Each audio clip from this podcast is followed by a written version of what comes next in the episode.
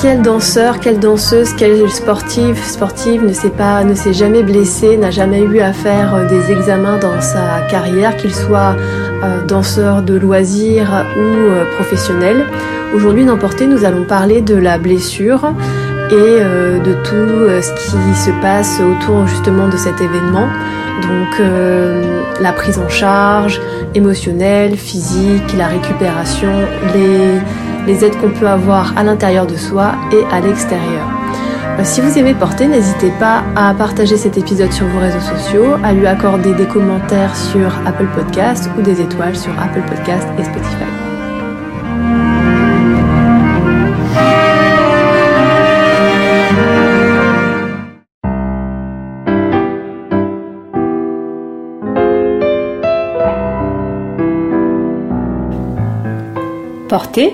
C'est un podcast sur la danse qui ouvre la porte à une communauté d'individus au parcours très différents, mais qui tous, chacun à leur manière, sont entrés dans le mouvement.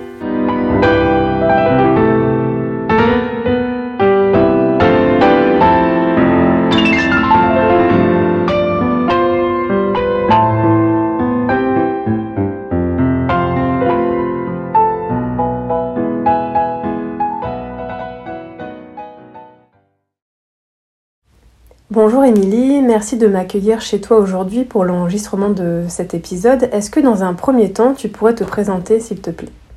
Alors, je m'appelle Émilie, j'ai 42 ans. Je suis professeure de danse, euh, danse classique et lyrical jazz. Et mon exercice préféré est le fondu à la barre, pas au milieu.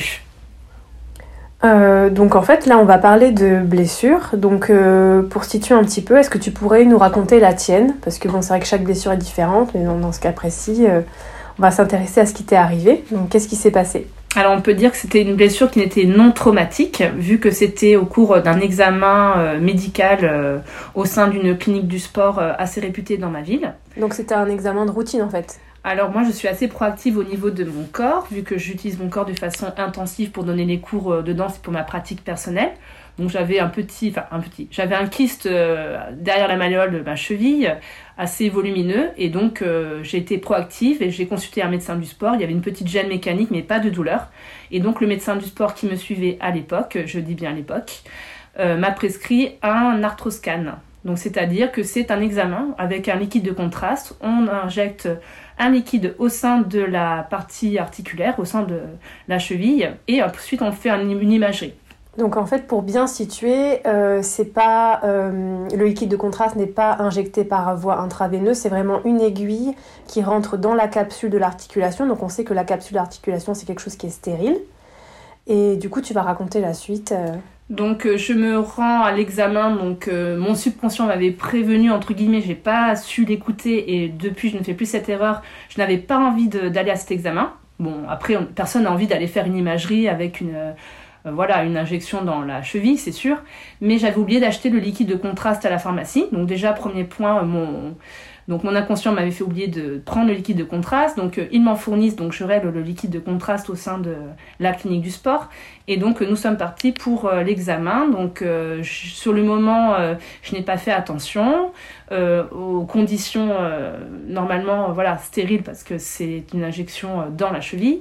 Et à l'issue de l'examen, je rentre, donc je sens les effets normaux, donc une sorte de petit gonflement, mais c'est normal après l'examen. Mais euh, pourquoi tu dis que tu n'as pas fait attention aux conditions dans lesquelles ça s'est déroulé? Parce que normalement, c'est pas au patient de faire attention. Alors, parce qu'après, rétrospectivement, je me suis fait l'histoire 100 euh, fois dans ma tête, voir qu'est-ce qui n'avait pas été, qu'est-ce qui n'avait pas. Et je n'ai pas fait attention si le, la personne qui m'a fait l'injection du liquide de contraste avait un masque ou non. Et ça a une importance dans l'histoire ensuite. Donc s'ensuit en fait euh, la journée passe, je commence à avoir des douleurs assez importantes à la cheville. Donc évidemment, je vais sur les forums de discussion de médecine qui vulgarisent euh, tout ce qu'on peut trouver voilà sur euh, le sujet et donc je vois que cette douleur n'est pas normale. J'interroge ma sœur qui avait fait plusieurs examens de ce type euh, qui m'avait dit que non, en fait, sur le moment, il y a une gêne, mais qu'après, elle passe euh, assez rapidement. Et moi, la douleur s'intensifie, le pied gonfle, ça devient insupportable. Donc la, la soirée passe, la nuit passe, je ne dors pas de la nuit tellement j'ai mal. Pourtant, je, suis assez résistante à la douleur euh, avec mon passé de danseuse et de professeur de danse et de sportive de haut niveau, on va dire. Du coup, je commence à m'inquiéter et je rappelle la clinique du sport qui m'a injecté le produit et fait l'examen. Euh, évidemment, ça tombe l'examen vendredi, donc le lendemain c'est samedi. Euh, tout le monde est parti en week-end. Il y a un monsieur qui était le seul extrêmement gentil à euh, en fait me prendre en charge pour faire un bilan, pour voir qu'est-ce qui se passe suite à cette infiltration de produits de contraste. Et là, je ne peux même pas poser le pied par terre, j'arrive plus à marcher, je n'arrive même pas à supporter le drap sur ma cheville tellement ça me fait mal. donc c'était très très vite, ça a galopé très très vite. On se rend donc euh, à la clinique pour euh, voir ce monsieur euh, qui me prend en urgence. Donc la clinique est complètement vide parce qu'ils n'accueillent pas les urgences. Et, voilà, eux, ils font que de la clinique de sport. Et donc on refait une ponction dans du liquide en fait qui se trouve dans la du liquide synovial qui se trouve au sein de la cheville pour faire euh, une culture, pour voir euh, ce qui se passe. Mais a priori, euh, il y a très peu de chances que ce soit une infection dans ma cheville. Vu mon âge, j'avais, bon, c'était en 2015, donc je vais pas faire le calcul, j'avais 35 ans à peu près. Donc j'étais jeune, sportive, très saine, hygiène de vie impeccable. Donc normalement, les problèmes de, de bactéries, ça atteint plutôt les personnes âgées, dans des conditions qui sont pas au top. Qui sont plutôt immunodéprimées. Voilà, qui sont immunodéprimées, qui sont malades avec des pathologies en plus, euh, donc euh, ça ne concerne absolument pas mon profil. Donc euh, le monsieur fait ça par acquis de conscience, le docteur qui me suit en urgence ce week-end-là, et me dit très certainement ça va rentrer dans l'ordre, c'était une sorte de réaction inflammatoire, donc il me fait rentrer chez moi avec quand même des antidouleurs. donc je prends les antidouleurs qui ne font pas grand-chose, il m'avait laissé son, quand même son contact, et donc j'en viens à l'appeler au milieu de la nuit en disant que c'est pas possible. Donc il m'avait fait une autre ordonnance pour des antidouleurs plus forts. Et donc euh, mon, mon, mari euh, va euh, donc en, en, urgence la nuit, donc je crois qu'il y a une pharmacie de garde la nuit à Toulouse pour les produits en question. Donc ce qui se révèle être du tramadol et donc des opiacés. Donc ça aussi j'en ai, pris pas mal pour gérer la douleur parce que je ne supportais plus rien du tout. On sait qu'après ça a fait un, et donc, un scandale. voilà, il n'y a pas eu de problème de dépendance. Moi je l'ai su qu'après et c'est sûr que quand j'ai pris ces médicaments, j'ai tout de suite senti euh, non seulement qu'il y avait un effet sur la douleur, euh, mais en même temps qu'il y avait euh, un effet aussi planant que j'avais jamais, moi j'ai jamais pris de drogue, donc c'est vrai que pour quelqu'un qui a une addiction ou qui a des tendances à l'addiction, ça aurait pu être très dangereux, donc ce qui n'est pas mon cas. Moi j'ai vraiment un grand self-control, donc j'aime bien garder le contrôle, donc c'est vrai que, mais ça aurait pu être vraiment catastrophique après de prendre ce type de médicament. Heureusement, ça n'a pas été le cas. Donc euh, là, rien ne se règle. Euh, je suis rappelée par euh, la clinique du sport en urgence pour refaire un examen parce que les résultats ne sont pas probants. Ils ont un doute donc sur l'origine des effets secondaires, on va dire. Et je me rends de nouveau le lundi matin avec une copine qui m'amène en voiture parce que je ne peux toujours pas poser le pied par terre à la clinique du sport. Euh, donc elle m'attend dans le couloir. Et là c'est la personne qui m'a injecté le produit de contraste euh, à la base qui me fait en fait euh, le deuxième donc c'est ma la deuxième ponction. Donc j'ai eu une injection une première ponction le samedi. Et là c'est la deuxième ponction. Donc on passe une énorme aiguille à travers en fait la capsule articulaire de la cheville. Donc sur une cheville qui est en souffrance et malgré les antidouleurs. Donc voilà. Donc c'était vraiment catastrophique au niveau de la douleur. Et on me fait un, passage au masque aussi, euh, donc euh, pour essayer de, gérer ça. Et euh, il émet une hypothèse comme quoi j'ai peut-être une maladie auto-immune des articulations inflammatoires qui fait que j'ai réagi au produit.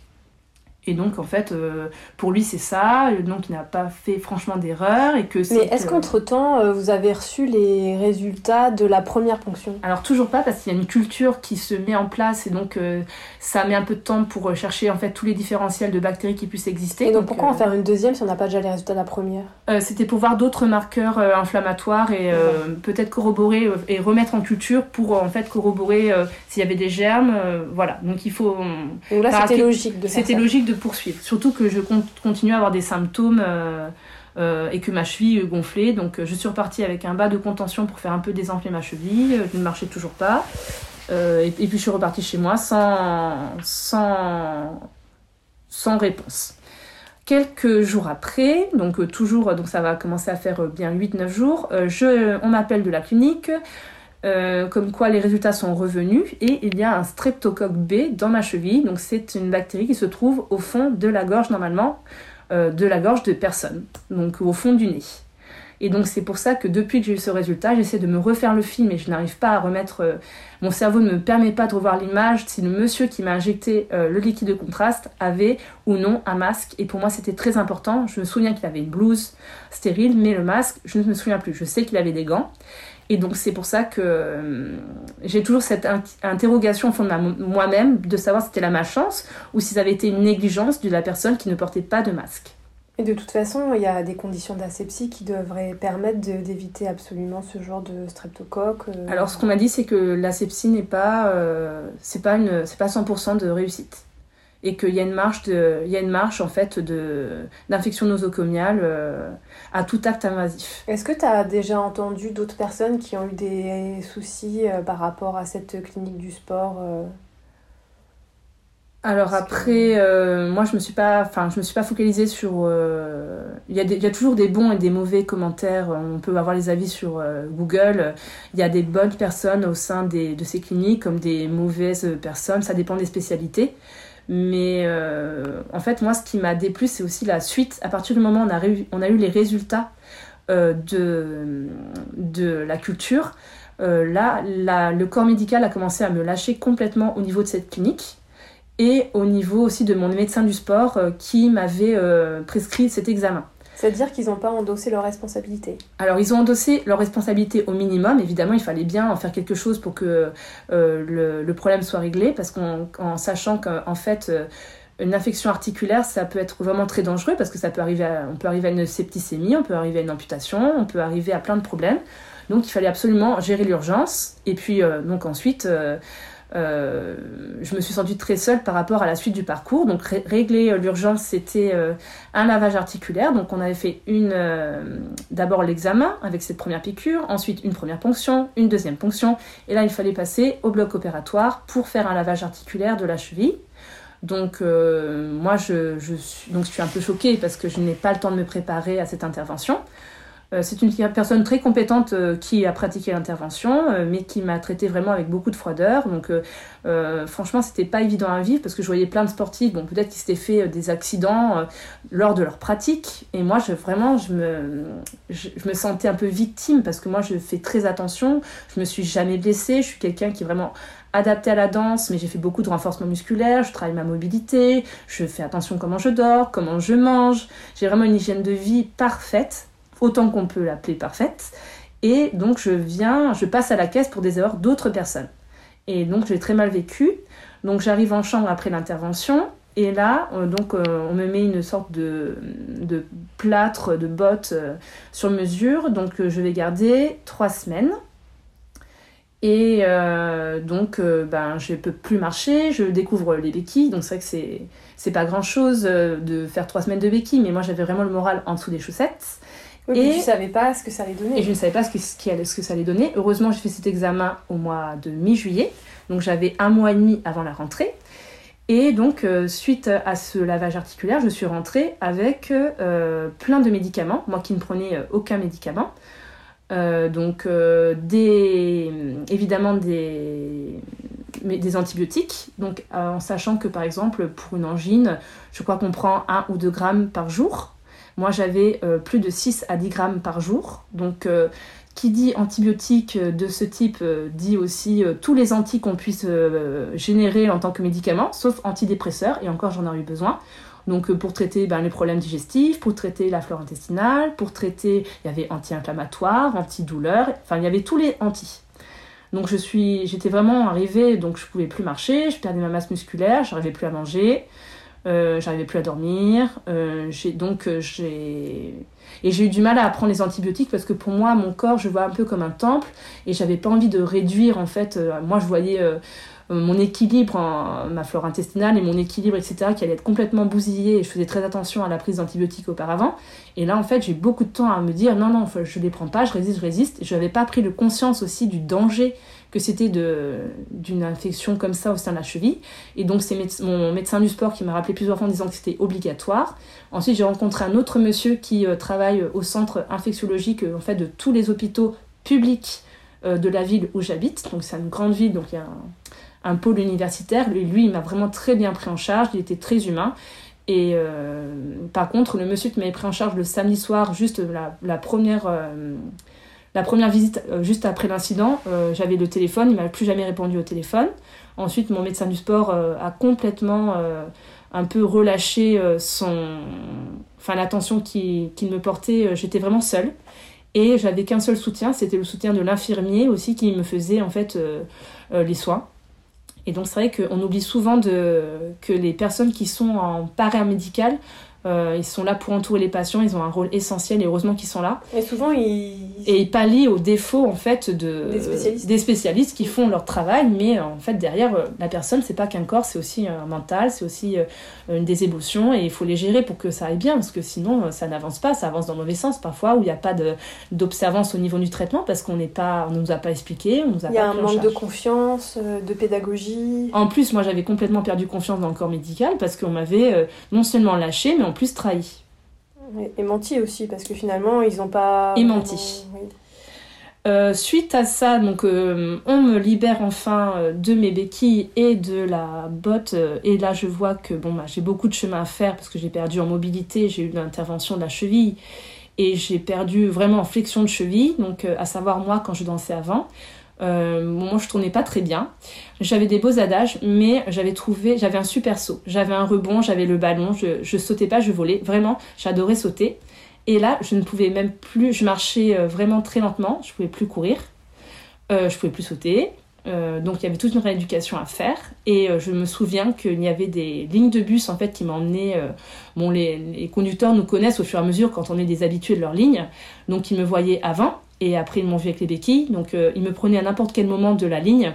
Ils n'attendaient pas que je sois arrivée à l'arrêt pour euh, me prendre en charge. Oh, ça, c'était très gentil. Et après, ils m'ont vu après les béquilles. Ils m'ont vu pendant de longs mois, mais marcher, alors qu'ils savaient qu'avant, j'étais sportive. Et euh, ils ont eu beaucoup, ils ont été très gentils, beaucoup de compassion, tous les conducteurs de la ligne 41. voilà. Mais c'est vrai que sans ces petits gestes-là, c'était complètement, j'étais livrée à moi-même. Et donc, euh, donc ça, c'était la, la, phase aiguë. Alors, euh, au niveau de la récupération, euh, comment tu t'es organisée pour ben, récupérer le chemin perdu? Alors là, il a fallu faire un travail physique, surtout avec le kiné. Donc, on est arrivé à à peu près 100 séances de kiné. Pour, donc, à la centième séance de kiné, j'ai réussi à ressauter. J'ai fait une vidéo et j'ai offert une bouteille de champagne à mon kiné. Et du coup, c'était étalé... enfin, c'était quoi ta semaine? Alors, moi, j'y allais tous les jours. Voilà, euh, en sachant que j'ai dû traiter un problème secondaire euh, à cette euh, infection nosocomiale qui s'est terminée, en fait, le, germe avait disparu au bout de, tous les traitements, mais j'avais toujours une douleur intense et résiduelle avec une incapacité, avec une mobilité très réduite au niveau de la cheville et qui irradiait. Et donc, rebelote, reconsultation avec le médecin du sport, et examen, donc une scintigraphie qui révèle une algoneurodystrophie, c'est-à-dire c'est un syndrome douloureux intense, euh, hors, traumatisme, on va dire après ou en dehors d'un traumatisme. Ça peut, ça peut survenir sans rien, ou ça peut survenir après une simple entorse, une fracture. Et donc là, la phrase magique euh, qui me responsabilise au niveau de cette neuroalgodystrophie, mon médecin du sport me dit que je prends trop les choses à cœur que je suis trop sur les nerfs, que je ne prends pas de recul, en fait que c'est mon mental qui a produit cette maladie. Alors qu'en fait, moi, on m'aurait accompagné, je pense que j'aurais eu beaucoup moins de problèmes. Alors, en fait, si j'arrive, euh, j'arrive pas bien à comprendre, cette, euh, cette pathologie, elle est due au stress ou elle est due euh, à, à ce traumatisme physique? Alors, c'est dû à des stress répétés, euh, lors d'un traumatisme physique le plus souvent. C'est très rare que ce soit euh, sans idiopathique, sans cause, mais souvent ça arrive euh, voilà, sur une petite... en fait, c'est une maladie douloureuse qui, l'intensité de la douleur n'a rien à voir euh, au niveau de la mesure avec euh, l'élément traumatique. La pathologie. La, patho- voilà, la pathologie douloureuse et n'est pas reliée au niveau de l'intensité. Par exemple, peut être une petite entorse et faire une neuroalgodystrophie très très très intense au niveau du ressenti douloureux. Mais est-ce qu'on peut sortir le gros mot? Est-ce que c'est psychosomatique, du coup? Alors, euh, ce que m'a dit mon médecin du sport, donc probablement que c'était psychosomatique et ce n'est pas un gros mot, mais je pense qu'au niveau de l'accompagnement, j'aurais été mieux accompagnée. Euh, Je n'aurais pas développé cette maladie. euh, moi, c'est plutôt une maladie de, des nerfs. Euh, donc, mais il y a toujours une, je pense, il y a toute une balance au niveau euh, des émotions, parce que les émotions provoquent aussi des réactions hormonales, des réactions euh, immunitaires. Donc, je pense qu'il y a toutes sortes de choses qui se passent avec les émotions. Et psychosomatique, c'est un mot qui vulgarise tout ce mécanisme un petit peu magique, on va dire, et qu'on ne sait pas toujours expliquer. D'accord, donc c'est un fourre-tout, quoi. Voilà. Donc, euh, Donc t'en es pas sûr que ce soit psychosomatique au final alors, enfin, faut dé- définir psychosomatique. Mais pour moi, en fait, oui, il y a une part de psychologie et une part de. Bah, euh, Si on prend le mot psychosomatique, ça veut dire qu'on a un problème à régler dans la tête et que ça se répercute dans le corps. Alors pour moi, c'était pas psychosomatique si on prend cette définition. Moi, je pense que c'est un, problème d'intensité d'émotion, de un contexte traumatique et tout cela mélangé a provoqué la neuroalgodystrophie. Donc en fait, au niveau des symptômes, c'est des éclairs euh, douloureux très intenses, euh, en discontinué ou en continu. Donc ça peut être euh, la nuit, ça peut être pendant une pratique sportive. Donc moi, je faisais que marcher, je pouvais que marcher. Et euh, il n'y a pas vraiment de protocole, donc euh, il n'y a, pas- y a, y a pas vraiment de... Il y a juste le temps. Donc ça dure entre 6 mois et 18 mois. Et moi, je ne pouvais pas me permettre d'avoir 6 mois ou 18 mois devant moi, parce que là, c'était septembre, et il fallait redonner les cours de danse. Donc j'étais... euh, on était une entreprise familiale. Euh, on était... Donc ça, c'était avant Covid. hein. On était dans une période un petit peu l'âge d'or de l'école de danse, où on avait plein de projets, tout se passait merveilleusement bien. Je ne pouvais pas lâcher euh, donc les personnes avec qui je travaillais. Moi, je suis professeur principal et tous les élèves. Et moi non plus, je me je m'imaginais pas. euh, je n'ai jamais pris d'arrêt de travail. euh, donc il fallait, euh, malgré euh, cette chirurgie de la cheville, malgré la rééducation, malgré la maladie nosocomiale, et j'étais pas dans un état fantastique en septembre, à bout d'un mois et demi. Euh, j'avais perdu du poids, j'avais perdu de la masse musculaire et j'avais la neuroalgodystrophie. Donc, euh, Est-ce que la neuroalgodystrophie, c'est une maladie euh, qui peut devenir chronique? Oui, c'est assez rare. Elle peut durer jusqu'à 18 mois et parfois elle peut, se chro- elle peut devenir chronique. Alors chronique, ça veut dire que ça dure toute la vie? Ça dure tout le temps. Et ça peut être très handicapant. Donc, mon médecin du sport, je l'ai reconsulté par rapport à ce problème. Toujours le même? Toujours le même, pour savoir s'il y avait une solution. Il m'a dit qu'effectivement, il y avait une solution expérimentale euh, et qu'on pouvait l'expérimenter. Mais t'avais euh, pas marre des expériences, toi? J'avais marre des expériences, mais j'étais euh, face à un, à un mur. Donc, il fallait vraiment. Moi, je suis la personne qui tente tout. Moi, je. Mais ça t'avait déjà joué des tours, au final. Mais là, j'avais pas de solution. C'était Ouais. soit. Je pouvais pas attendre six mois pour rester dans cet état-là. Donc, on a commencé un traitement. Donc, c'est un traitement par injection. Donc, j'ai revu mon super infirmier. Avec des effets secondaires très importants. Donc, bouffée de chaleur, vomissement, nausées, très, très, très fort. Euh, donc, ça, c'était tous les jours sur euh, euh, trois semaines. Moi, je les ai enchaînées, les, injections. Et parfois, les gens font des pauses. Moi, j'ai tout enchaîné. Pour être... Et ça a, malgré tout, pas mal fonctionné. Après, on peut pas savoir, mais mon algo n'a duré que 6 mois. Au lieu de 6 à 18 mois, donc le minimum. Donc, c'était vraiment une bonne chose. Et grâce à la kiné, et puis euh, à plein d'autres. Moi, j'ai commencé à prendre aussi les devants, à devenir un petit peu maître de mon destin. Donc, j'ai acheté une machine à glace. Donc, je glaçais le pied euh, tous les jours. Euh, j'ai fait des recherches aussi. euh, j'ai contacté des gens qui travaillent sur la douleur, euh, des, des anciens sportifs qui ont eu des problèmes similaires. Donc, j'ai trouvé toute une sorte de Communauté, en fait. de communauté, puis de solutions qui par la suite euh, donc euh, m'ont permis d'avoir des outils pour aider aussi certaines personnes après qui m'ont demandé de l'aide, qui étaient aussi dans des impasses. Et donc euh, j'avais aussi un protocole qui marchait pas mal sur la douleur avec des plantes, des huiles essentielles, la glace et, de l'argile, enfin plein de choses qui, en synergie avec le kiné, m'ont sorti relativement rapidement. rien n'est assez rapide pour un sportif comme on peut l'être, mais ça, ça aurait pu être pire. Mais, vraiment. du coup, euh, c'est pas vraiment la médecine traditionnelle qui t'a permis d'aller mieux. Alors clairement, mon- la début, médecine du sport m'a complètement lâchée. Le médecin du sport après n'a plus voulu entendre parler de moi parce que c'est dans ma tête.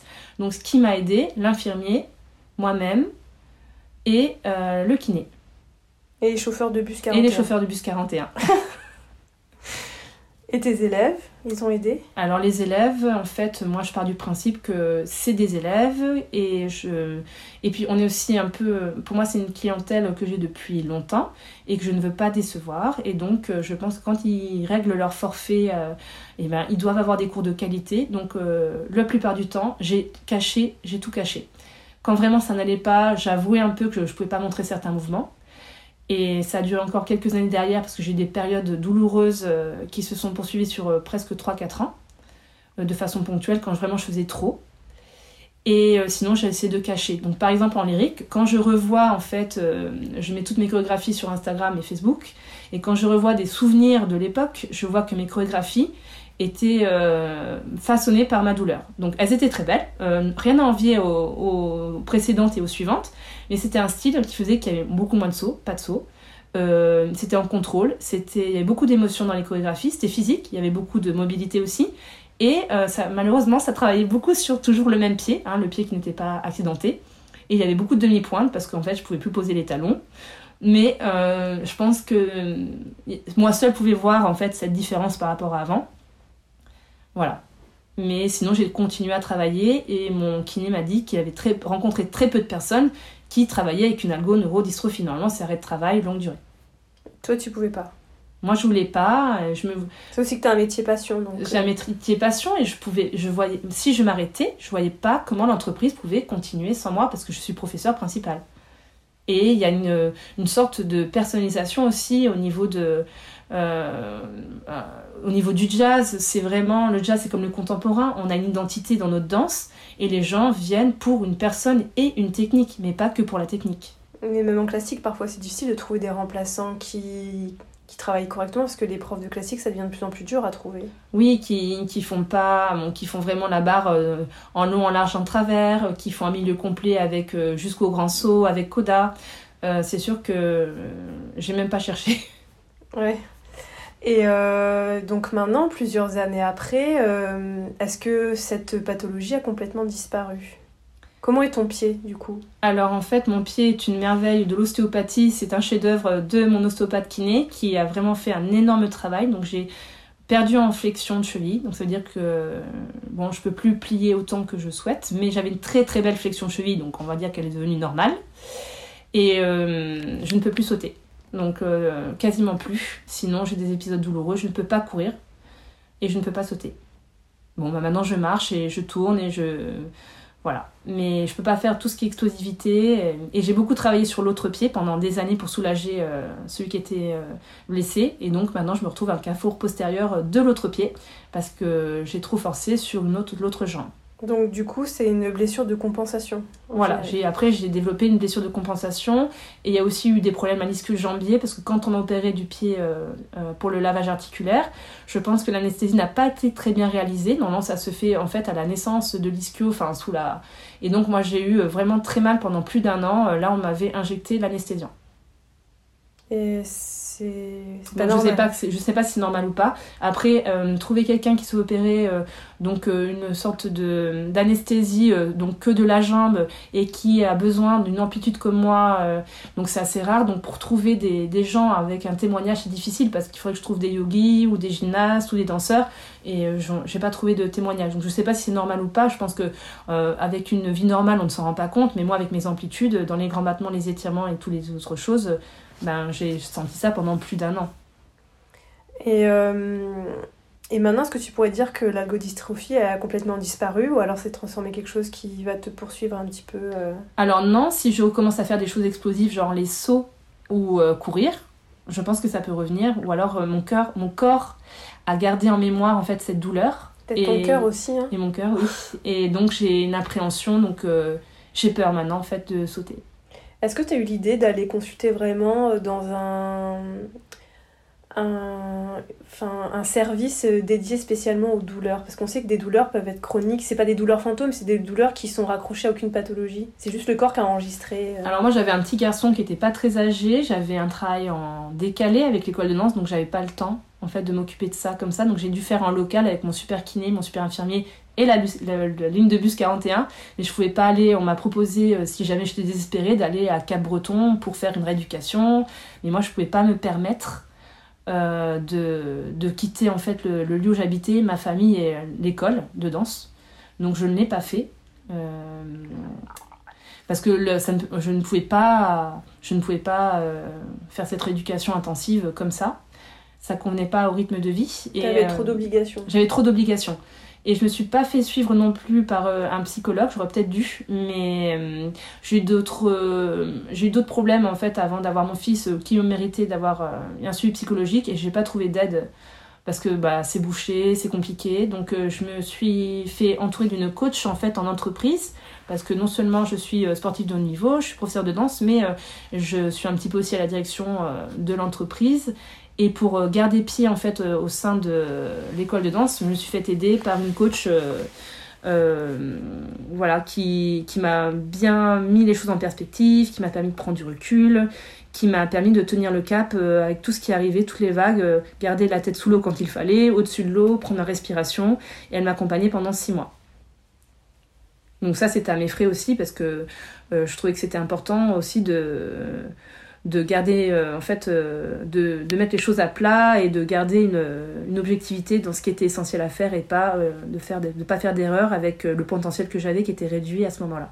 Est-ce que tu as essayé d'obtenir une espèce une forme de justice en voulant peut-être aller justement demander des comptes à l'hôpital, enfin à la clinique Alors moi je suis pas du tout moi je suis pas dans le conflit, je suis quelqu'un de très je, n'aime pas les conflits, je peux pas regarder à, la télévision les, duels politiques ou même dans les séries quand ça se bagarre, moi je coupe tout de suite. Donc euh, déjà c'était compliqué pour moi pour ma personnalité, mais on m'a conseillé de le faire. Donc pour faire ça, il faut aller faire un bilan chez un médecin légiste. Donc j'ai rencontré un médecin légiste et donc, euh, il a regardé mon pied, il m'a dit que ça allait être très très compliqué d'aboutir, qu'il me fallait beaucoup d'argent pour mettre en route euh, en fait toute la machinerie. J'aurais peut-être eu gain de cause, et très certainement, mais à ce moment-là, j'avais pas l'argent. C'est-à-dire que la procédure en elle-même, elle coûte cher. La procédure coûte cher, et je n'avais pas l'argent pour mettre en place une procédure contre euh, l'établissement qui m'avait créé tous ces problèmes. Et voilà. j'ai débuté le début, j'ai fait le début, et après je me suis dit, c'est trop compliqué, entre gérer tes problèmes physiques maintenant, euh, ta famille, l'école de danse, et euh, c'était trop compliqué. Donc en fait, euh, t'as préféré bah, laisser passer les choses bah, J'ai géré au mieux. Est-ce que tu regrettes ce choix maman Je n'y pense pas. Je suis tellement pas dans la, le conflit. Je suis tellement une personne consensuelle qu'en fait, je vais pas remettre en fait le doigt sur quelque chose de passé. Et c'est pas dans ma personnalité, mais c'est peut-être une erreur mais euh, on est tous différents, mais moi je suis pas du tout dans le conflit, donc ça aurait été déjà aussi mentalement compliqué euh, de le faire. Et euh, pour terminer cet entretien, qu'est-ce que tu, quel conseil tu pourrais apporter à nos auditeurs en fait, aussi bien pour la gestion d'une blessure, mais aussi peut-être par rapport aux examens. Alors, te renseigner quel examen on va faire, est-ce qu'il y a des risques, peser le pour le contre Alors déjà, il faut savoir qu'il y a des, des, examens qui sont plus ou moins invasifs. Donc il y a des examens qui euh, ne sont pas du tout euh, avec des liquides de contraste, où c'est très très facile à faire, des radios, des IRM, etc. Donc peut-être voir, euh, commencer par les choses moins invasives, se renseigner, poser des questions, être curieux avant d'entamer même la procédure la plus bénigne, parce qu'on peut être dans le mauvais pourcentage. Et puis après, c'est prendre de, les choses en perspective, même si c'est compliqué. Euh, parce qu'on retire toujours du, un bénéfice secondaire, même à la pire chose. Bon, je pense qu'on peut faire exception à certaines choses euh, dans la vie, euh, comme le deuil d'un enfant, etc. Mais, mais après chaque épisode où on doit faire face à des difficultés ou à des gros problèmes, il en sort toujours des choses positives. Moi, je sais qu'avant, j'ai toujours été quelqu'un de gentil, mais maintenant, j'ai une sorte d'empathie supplémentaire et de compréhension des personnes qui ont moins d'aptitude physique que moi, par exemple dans l'enseignement de la danse.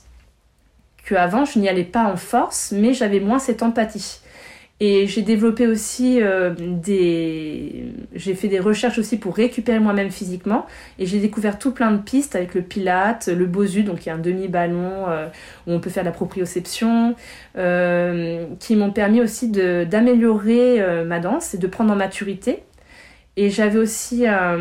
donc il faut, il faut se laisser une ouverture en fait quand on subit un problème majeur. Ça, ça nous transforme de toute façon mais euh, il y a quand même des bénéfices secondaires à chaque euh, problème. Euh, par exemple, dans ma danse, j'étais quelqu'un de très dans l'aspect sportif, la, technique, et là, j'ai découvert une sensibilité différente. Ça n'a pas du tout enlevé à la qualité de ma danse, au contraire. évidemment, bon, j'ai perdu le potentiel de sauter et de courir, mais pour le reste, je pense que j'ai progressé grâce et à cause de cette difficulté qui m'est arrivée. Et ça m'a permis aussi d'être aussi à l'écoute des personnes qui euh, subissent des fragilités euh, dans leur pratique ou des petits accidents et de pouvoir les conseiller.